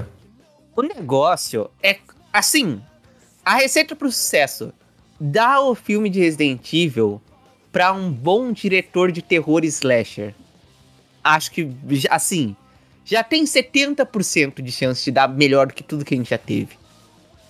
Depois é só, sei lá, pega um roteirista que tenha o mínimo de apreço pro jogo, jo- jogos digitais. Deu, já tem uns 80% aí. Deu, tá resolvido o problema. Os caras os cara têm o queijo e a faca na mão. Eles só sempre jogam o queijo fora e enfiam a faca. hum, Né? Exato. O, o bom é que isso pelo menos resolveria um dos problemas principais, que é ter alma, né? Porque aí o filme pelo menos teria Pois é. alma. Já teria muita alma do que é o jogo. E assim, deixa eu só colocar um disclaimer rápido pra vocês aqui. Você, você perguntou do. Você falou do, da Mila Jovovich, eles falam que deram muito dinheiro, né? Agora, o Welcome to Raccoon City, ele lucrou 41,8 milhões de dólares. O que é baixo, considerando o nome, né? Resident Evil. E ele custou em torno de 20 a 30 milhões. Não, 25 milhões de dólares. Então, assim, isso o custo, eu imagino que seja o custo bruto, né? Se tu considerar o custo de, de marketing, que, que mesmo que seja baixo, foi. É um gasto que tem ali dentro, cara, o filme mal se pagou, sabe? Quanto que tu disse que rendeu mesmo? 41,8. 42 milhões, vai. E quanto que custou a produção do filme? 25 milhões. Aí eu não sei se tá incluído marketing ou se é só o custo bruto. Eu acho que é só o custo bruto. É, aí já entra o problema. Se eu não me engano, pra te ter lucro em um filme, tu precisa ter o valor dobrado ou triplicado, assim. Então já não lucrou. Sim. Que já deu abaixo do dobro. Então já, já acabou. E aí, e aí tu pega, por exemplo, ó, vamos pegar como os referenciais dos outros Resident Evil. O primeiro deu 100 milhões, O segundo deu 130. O terceiro já deu 147. O quarto, 300 milhões de dólares. O quinto, 240. E o sexto deu 312 milhões de dólares. E assim, tu pega o orçamento em torno de quase 20. Ó, primeiro, o, primeiro, o primeiro não tem informação. Mas é tipo 30, 40 milhões de dólares. Então, tipo assim, o filme já ele se pagou bem, sabe? Os últimos mesmos deram, deram muito rendimento. Tipo assim. É, sei lá, cara, desculpa, eu tô esper- esperançoso agora, eu tô só bruxado mesmo. Eu tô, eu tô só. hum, Pra onde que a gente vai agora? Tipo. Deixa, deixa eu até puxar já esse próximo ponto, foda-se. This isn't over! Who is this? I am a god. Chris. Chris! Ah. you can't hide forever. Sheva, What the hell time to die! Existe esperança de uma futura adaptação boa em live action de Resident Evil? Enquanto tiver na mão da Constantine, não. Isso é o que eu acho. Eu vou além. Enquanto estiver nas mãos da Capcom, não existe esperança. Ou seja, não tem esperança. Ah, então fodeu. Então não tem esperança, fudeu. Só se, só se alguém comprar a Capcom. Alguma. A Microsoft ou a Sony comprar a Capcom. Aí tu- não, tô brincando. Assim, cara. Eu sou. Eu sou. É, é aquele velho ponto que a gente já mencionou algumas vezes aqui. A gente tá. A gente, fã de Evil, a gente vive uma relação conturbada com a série e com a, e com a Capcom. Que é sempre, a gente sempre volta com a esperança de que algum dia vai. Então, tipo assim, eu sou muito otário, eu sei que se, tiver uma adaptação de novo, eu vou olhar, eu vou assistir.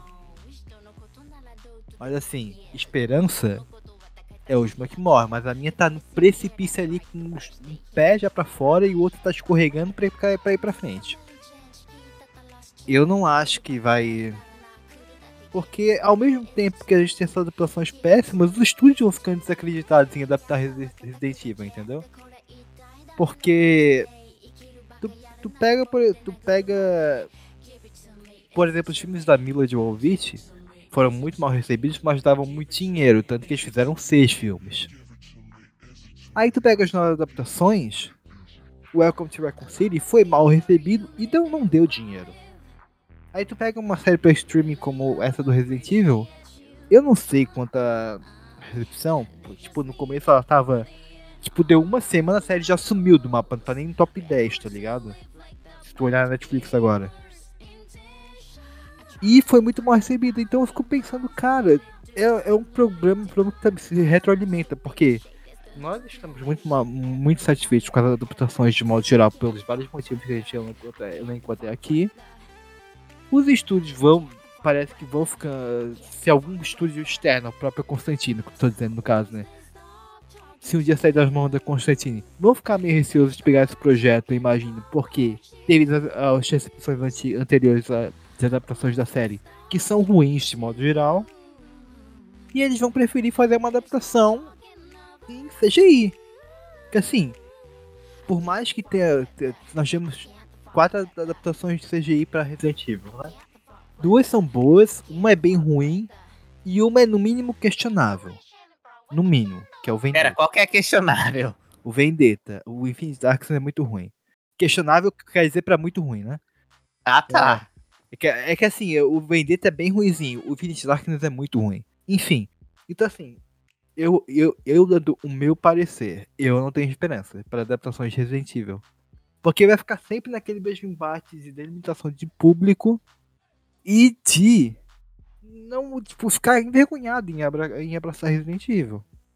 Porque assim, mesmo pra uma futura sequência dessa série, eu não consigo ter esperança, porque ela termina com um cliffhanger é, Nossa, da aquilo Ada. lá. Da Ada. Vai tomar no cu. Eu não aguento Eu. Não dá, eu, não dá. Eu, eu fico assim, cara. Eu, eu vou, se, se tiver, eu sou. Eu, eu já coloquei que eu sou otário, eu vou assistir porque tem, é a Ada. Eu adoro a Ada. Mas eu tenho certeza que não vai ser bom. Mano, nem pra botar o Chris, liga com o Wesker ali, faria total sentido não botam a Ada. Por quê?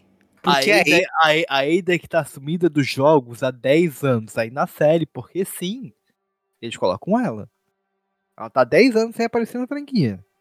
A gente não sabe nada do que aconteceu com ela. Ah, e assim, gente, então assim, eu- desculpa.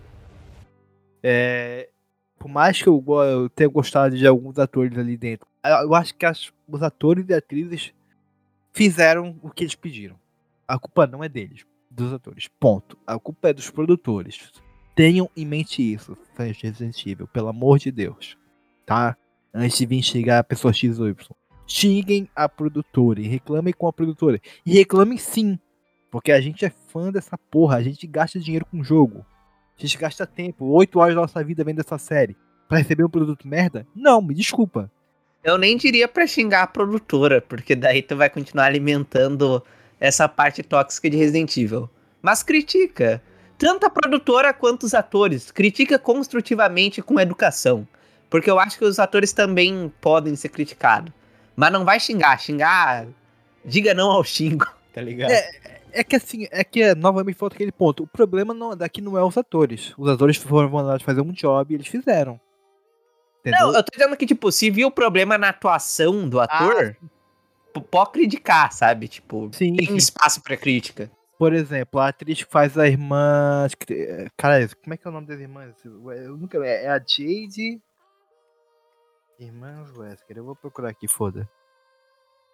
Mano, e outra coisa, outra coisa que é péssima, ideia, mano. Que porra de ideia é essa de fazer uma série das filhas do Wesker? Eu devia ter falado isso mais cedo. Mas a série das filhas do Wesker. Cara. O, o problema é que assim, é um problema que retroalimenta, né? Porque a gente já tem. Eles já tentaram fazer isso e não deu certo. Ninguém gosta da porra do. Como é que é o nome do filho da puta? Ah, Jake! Ninguém gosta do Jake, caralho! Fala, vai te fuder! Pior Porra! isso no jogo. Ninguém gosta desse personagem. Daqui a pouco. Pegasse a Alex, sei lá. Mano, e, tipo assim, explorava outras ideias. Por exemplo, tem os experimentos das crianças Wesker que tem no Resident Evil no, no jogo. Explora isso, caralho. A gente teve uma ótima vilã que foi descartada que é a Alex Wesker. Explora algo nesse sentido. Mas não! Vamos explorar as filhas do Wesker. Podiam ter botado essas duas e dito, ah, são duas crianças Wesker aí. Perfeito! E, e assim, só voltando rapidamente que você falou de criticar os atores quando tem atuação ruim, a atriz que faz a Billy Wesker, que é adulta, me desculpa, ela não manda bem. É muito limitada enquanto atuação. Então assim, se for pra criticar alguns atores, eu critico ela. E, no- e novamente, voltando ali, eu falei xingar, mas xingar no sentido. Mas tudo bem, foi o termo errado, peço perdão. Sentido de reclamar mesmo, de bater, de bater na tecla. Cara, eu gasto dinheiro, eu gasto tempo com isso aqui, eu quero Sim, um sim. produto, foda-se. Eu não vou pagar 250 pau no Resident Evil Village pra receber um produto meia boca com meia bomba como a gente recebeu. Me Desculpa, eu vou reclamar. É meu direito.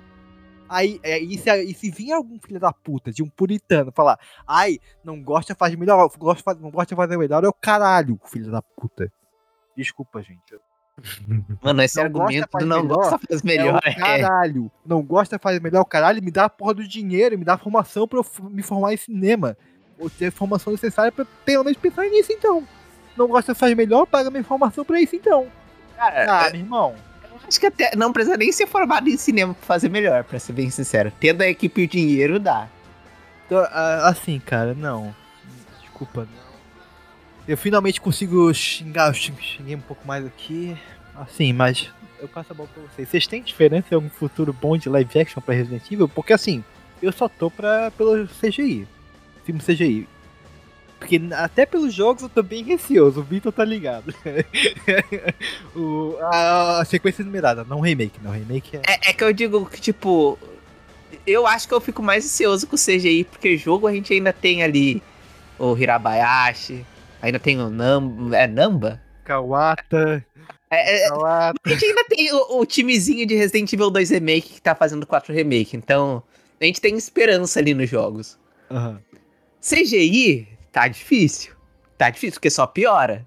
A linha tá descendo muito, muito rápido, assim. Agora, filme live action, cara.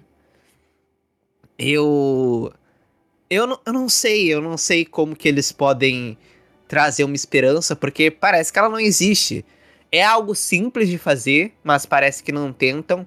E eu diria que eu só vou conseguir dar uma resposta exata quando eu ver como a Capcom vai responder ao último filme e a essa série que não foram bem recebidos, sabe? Aí eu acho que dá pra ver se dá pra ter uma esperança ou não.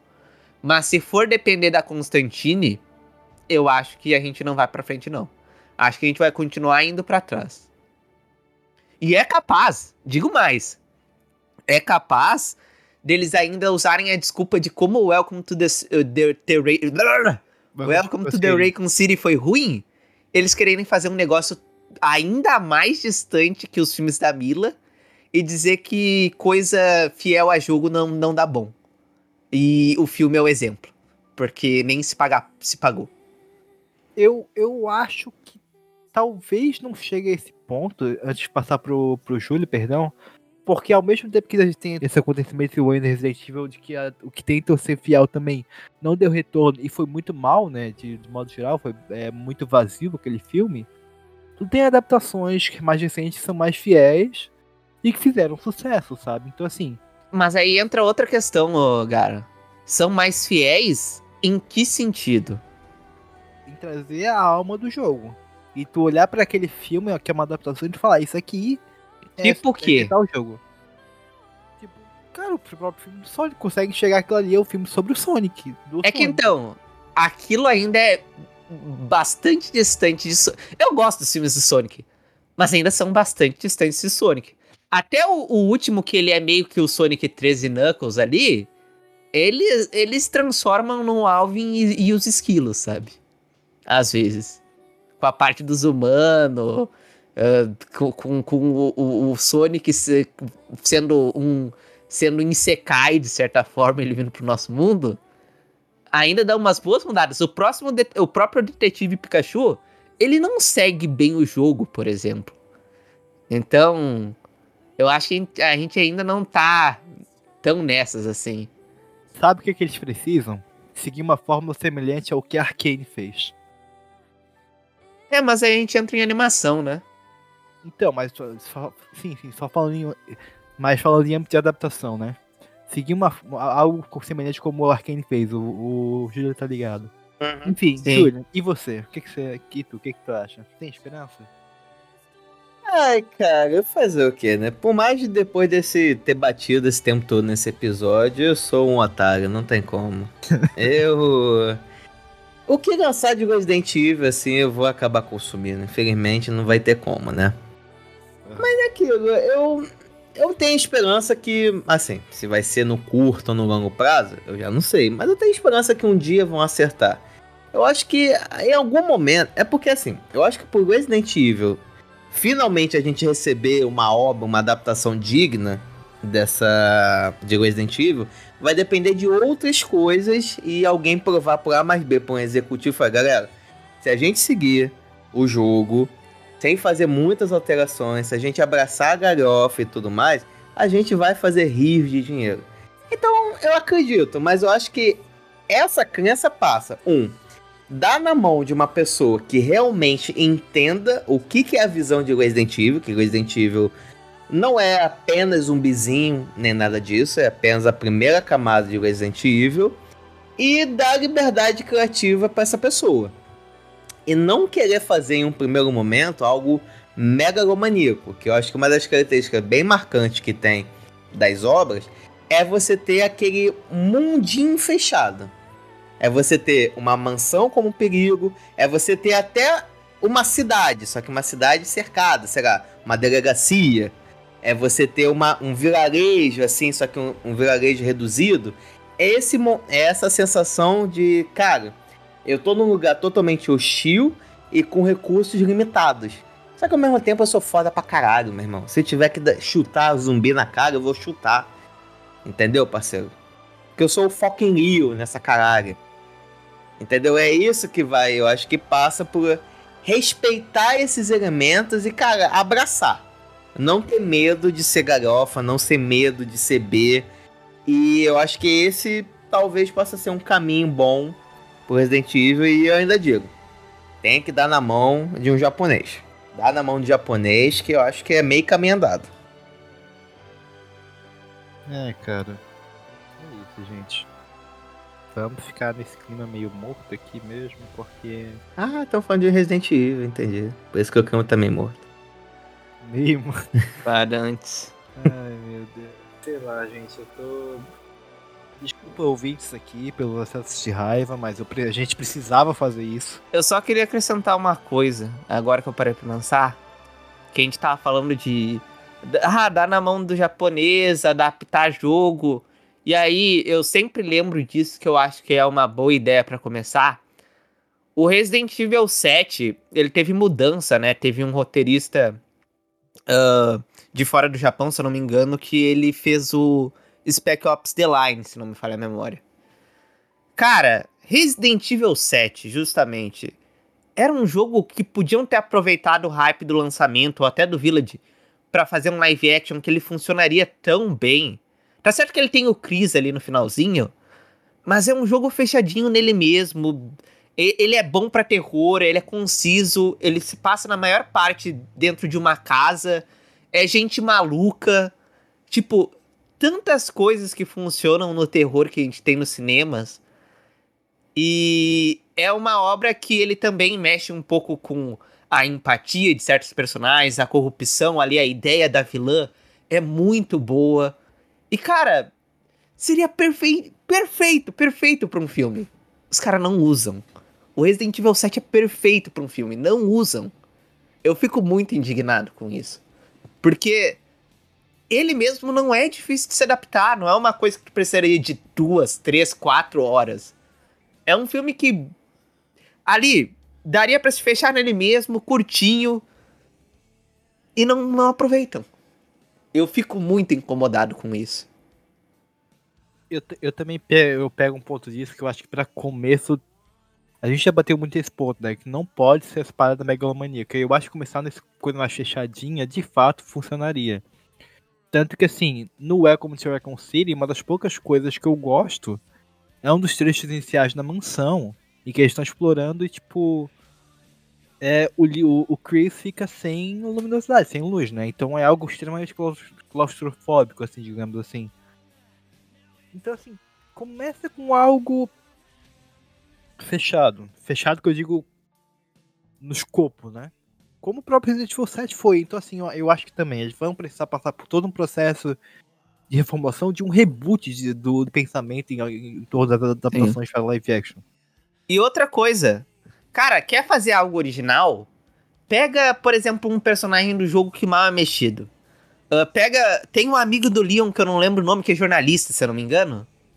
Pega esse cara, bota num caso isolado, em uma vila, não sei, investigando, e constrói algo. Tu não só en- enriquece esse personagem, pode até trazer alguma coisa tipo do Leon em um diálogo pros fãs que são fãs pegarem e constrói algo desse personagem, acrescenta esse personagem, acrescenta ao mundo, mas tu ainda vai ter uma grande liberdade ali pra trabalhar.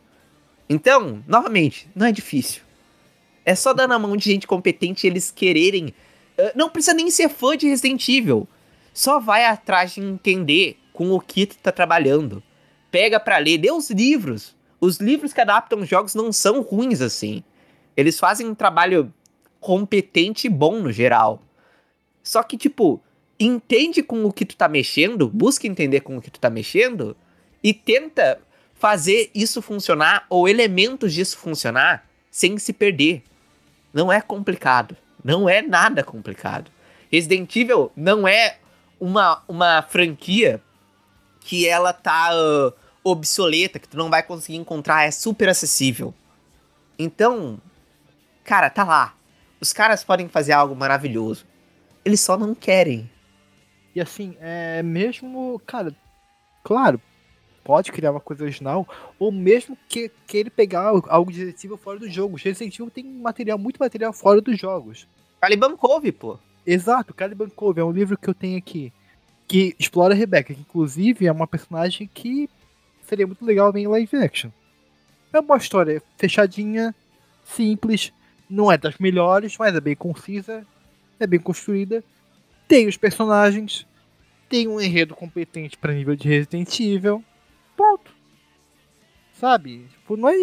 Cara, o ponto é, não falta material de todos os tipos, nenhum. Não falta material. Falta. Não dá muita coisa, enfim. É, é triste, é só triste no final do dia porque. Posso cantar uma bola aqui falando nisso em esperança? O melhor Resident Evil, se existir, se chegar a existir isso, ele não vai ser um live action, ele não vai ser uma animação CGI. Ele vai ser um anime 2D. Se existir um anime 2D com uma boa equipe, sai uma das melhores adaptações de Resident Evil. Escreve o que eu tô falando. Ao estilo que foi, por exemplo, aquele do Star Wars. Não necessariamente daquele tipo que pega vários estúdios. ahn, mas é. É. É. há Algo nesse estilo, mas seguindo uma história apenas. Faz sentido. Eu não sei quanto é isso. Eu, sei lá, tô só broxado.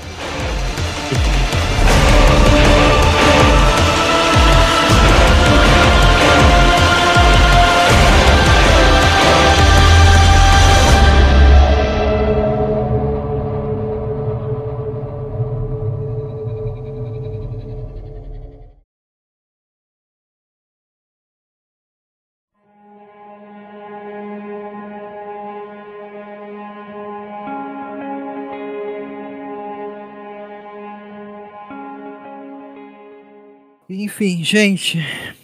Depois dessa. Esse acesso de raiva, de. Dessas brochadas monstros que a gente teve falando sobre essa série maravilhosa, só que ao contrário. Vamos pelo menos ficar. terminar no clima razoável pra bom. Vamos tentar animar um pouco aqui as paradas. Vamos. Por favor, Júlia e Vitor, se divulguem os projetos de vocês, onde encontrar os podcasts de vocês, canais, enfim. Por favor, na ordem da chamada, se apresentem novamente. Boa. Bom, gente, vou dizer que assistir Resident Evil pode não ter sido uma das experiências mais prazerosas, mas estar aqui gravando com esses dois, essa sim, sempre é uma boa experiência. Agradecer aqui pelo convite, sempre que possível, sempre que der, só chamar que estamos aí. Então, galerinha, se você gostou, então, meu povo, se você gostou, curta lá a gente lá, procura a gente nas, no Spotify, Google Podcast, Podcast, o seu agregador favorito de podcast, é só jogar o Taqueira Cash e que inclusive também tem uma participação especial do Gara e aqui do Gacho também lá, só que falando de talvez uma obra um pouquinho controversa pela sua qualidade, mas ao meu ver, pelo menos foi bem melhor do que Resident Evil. A gente falou um pouquinho da última temporada do Shingeki no Kyojin, ficou bem legal também. Então, pessoal, ouça a gente, também curta a gente no nosso Instagram, arroba e tamo junto. Eu acho que é um consenso que a última temporada de Shingeki é bem melhor que essa série, né? Essa última que. Não que seja tão difícil também, né? É. Vamos concordar. É. É que o sarrafo tá baixo, né? Então. Mas bem, gente, ah, no meu caso, primeiramente eu gostaria de agradecer imensamente pelo convite. Tamo aí para o que precisar, sempre tô aqui. Quando chamarem, amo participar do Kamicast, sempre que o cara me chama, então, muitíssimo obrigado. Agora vocês podem me encontrar, caso tenham interesses para ver meu conteúdo sobre jogos e animações japonesas, tem o YouTube, youtube.com.br Club. Sei que tá sem vídeo já tem um tempo, mas é porque eu tô trabalhando num vídeo grande de Isekai. Olha só, Isekai. Falando, né, de, de, de Sonic que vai para outro mundo. Tô trabalhando num vídeo de Isekai que logo sai, mas vai demorar um pouquinho ainda. Porém, eu posso dizer que ah, fim do ano, começo do próximo ano, eu tô planejando um vídeo de Resident Evil, mais focado nos jogos, claro. Então, já fica aí o aviso. Canal Catarse Club lá no YouTube. E todo domingo eu tô na Twitch, twitch.tv barra Catarse Club, falando de novidades de jogos e animes. Quando saiu essa série, eu falei dela lá na Twitch. Todo domingo às 19 horas tô lá. Ah, já falei de jogos de Resident Evil lá também, então fica o convite pra quem quiser. E mais uma vez, eu agradeço o convite, espero que tenha acrescentado positivamente pra esse episódio, não negativamente.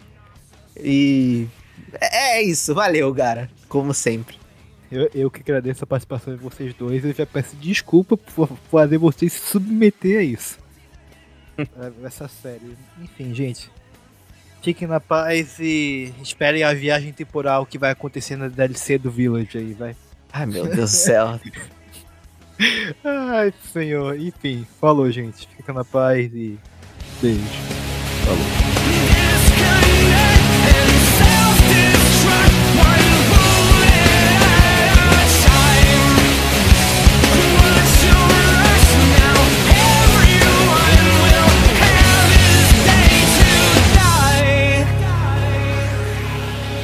Para tudo, para tudo, para tudo. Para a música também. Notícia de última hora.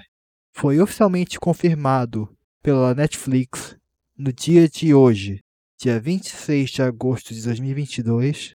No caso agora já é 27, porque já passou da madrugada enquanto eu termino de editar o episódio. Enfim, que a série de Resident Evil foi oficialmente descontinuada depois da sua primeira temporada.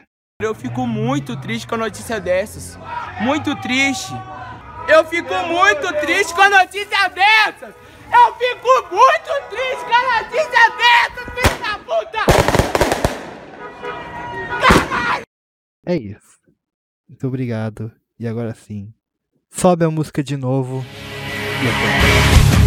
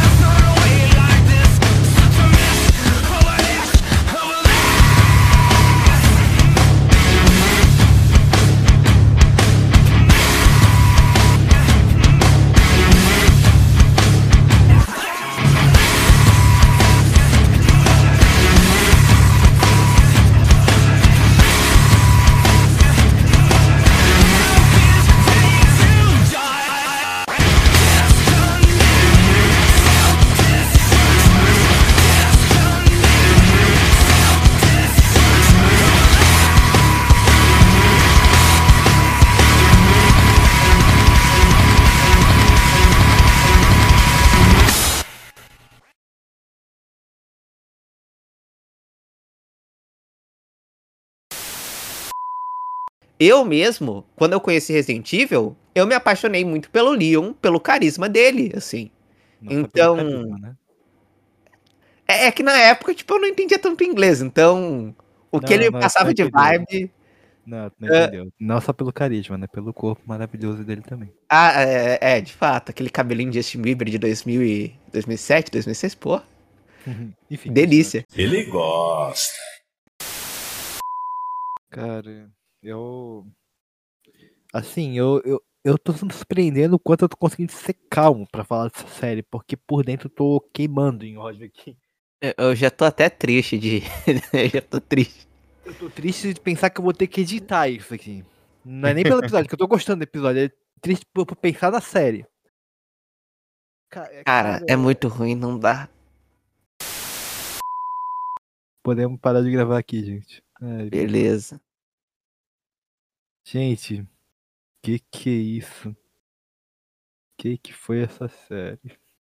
Essa série foi complicada. Eu- eu- eu- Cara, gravar esse episódio foi maravilhoso gravar. Mas falar dessa série parece que sugou minha alma, assim. Eu fui ficando mais triste conforme a gente ia falando dela.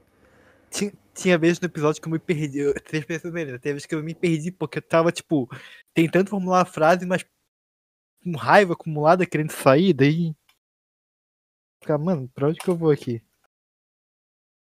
Eu vou compartilhar a série que é a série. Não, pelo amor de Deus. É, Eu vou compartilhar a série. É, vamos ver no Discord aqui. Este podcast é de cunho estritamente humorístico.